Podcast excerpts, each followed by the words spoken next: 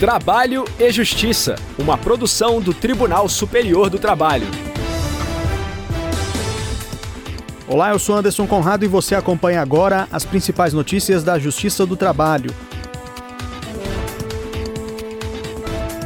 Quem abre o programa de hoje é a repórter Evne Araújo, de Brasília. Terceira turma do TST mantém condenação de ex-prefeito de Tamandaré e esposa por fraude em contratação de empregadas domésticas. Nesta edição também temos entrevista. O tema é aposentadoria. Se liga, o nosso programa já está no ar. A terceira turma do Tribunal Superior do Trabalho manteve a condenação do ex-prefeito de Tamandaré, Sérgio Hacker, e da esposa dele, Sari Corte Real, ao pagamento de indenização por dano moral coletivo. Esse caso envolve a situação trabalhista da mãe e da avó do menino Miguel Otávio, que morreu após cair de um prédio em Recife em junho de 2020. Saiba mais com a repórter Evne Araújo.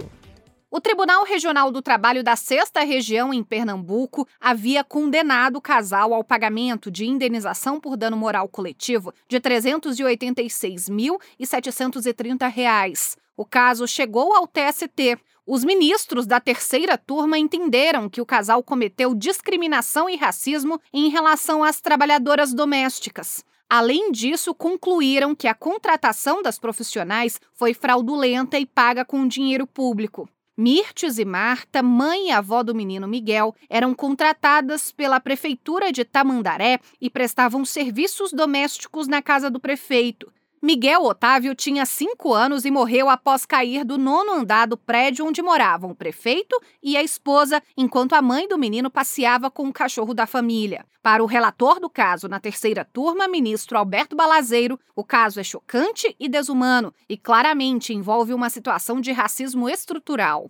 Algo que eu queria destacar: a naturalização da fraude contratual perpetrada em face de mulheres negras que eram formalmente empregadas do município de Tamandaré. Essa é a linha de defensiva também, que eram empregadas formalmente do município de Tamandaré, enquanto não há dúvida nenhuma, inclusive pelo fato público que havia trabalho doméstico de mulheres negras na residência dos agravantes que ocupavam inclusive um cargo na gestão municipal. Por essa razão, eu não considero que, inclusive à luz da própria Convenção 189 da OIT sobre a questão do trabalho doméstico, a estrutura montada no nosso país sobre o tema, também a Convenção Interamericana contra o Racismo, que eu já mencionei, que também conclui da mesma forma. Digo que é um processo estrutural também, presidente, porque a ideia desse processo também tem que ser a mudança de realidade e renova aqui a jurisprudência do ministro Zé Roberto. E nesse sentido, não identifico no montante também nenhum tipo de violação como montante excessivo a título de dano moral coletivo. Mas o caso aqui é muito mais grave.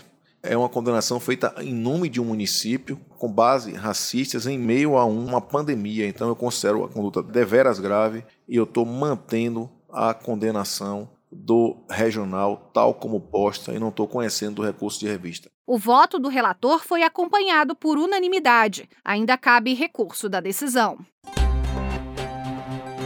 Entrevista. Dúvidas sobre a aposentadoria são recorrentes. Após quantos anos de serviço o direito pode ser solicitado? Como o cálculo é realizado? Para esclarecer essas e outras questões, a repórter Michele Chiapa conversou com a professora de Direito Previdenciário, Daniela Torres. Vamos ouvir. Professora, seja bem-vinda ao Trabalho e Justiça. Muito obrigada. Eu que agradeço o convite, Michele, por estar aqui com vocês. A aposentadoria ela pode ser por idade ou tempo de contribuição, certo? Quais os requisitos para cada uma dessas opções? A aposentadoria, ela pode ser por idade ou por tempo de contribuição. Lembrando que, com a reforma da Previdência, ela passou a ser chamada de aposentadoria voluntária, mas ela trabalha com dois requisitos mínimos, que é a idade e sim o tempo de contribuição.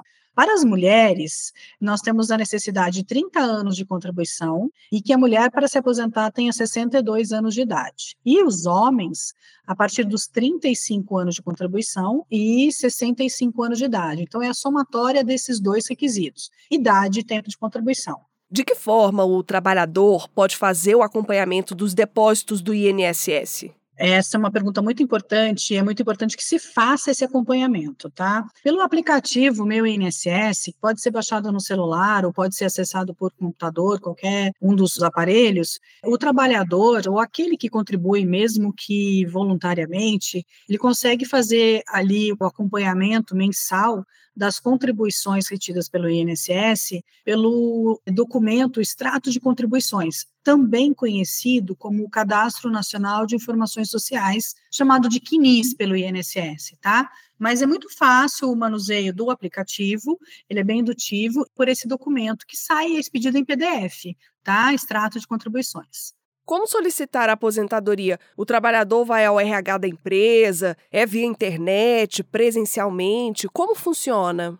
A aposentadoria em regra, o próprio trabalhador é que faz o requerimento pelo mesmo aplicativo Meu INSS, tá? A não ser no caso específico da aposentadoria por incapacidade temporária, a antiga aposentadoria quando estava doente, né? ou incapacitado para o trabalho, dependendo da quantidade de receitas e relatórios médicos apresentados pelo trabalhador, o empregador podia fazer, pode inclusive hoje fazer esse requerimento junto ao INSS. Mas, em regra, o próprio trabalhador é que faz o pedido de aposentadoria por meio do aplicativo, né, por meio do meu INSS, juntando os documentos mínimos necessários, ou seja, comprovando o tempo de contribuição e comprovando a idade e o que é necessário para o recebimento do valor da aposentadoria integral?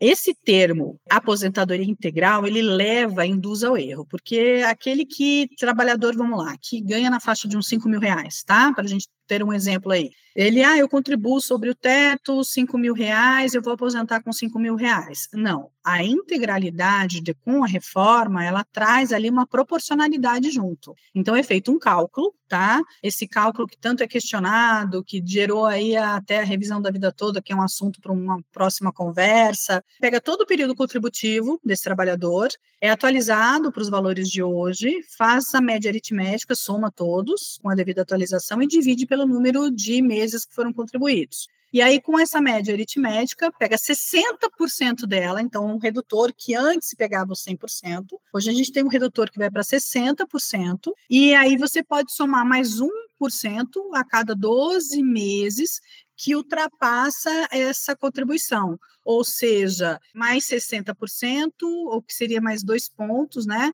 A partir de 20 anos de contribuição para homem, ele vai somando além desses 60%.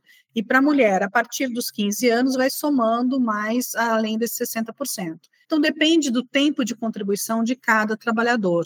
É comum, então, o trabalhador ter dúvida em relação ao cálculo do valor a ser recebido? Muito comum. Então, é o que a gente faz ali, um trabalhador que trabalhou por pelo menos 35 anos, então vamos falar de um homem que trabalhou por 35 anos, ele começa ali a partir de 60% do valor médio do que ele, do que ele contribuiu e chegando ali até uns 80%. Tá? De 70% a 80%. Então, o que a gente vê no final das contas é uma redução da aposentadoria, cerca de 25% a 30%, antes da reforma e depois da reforma.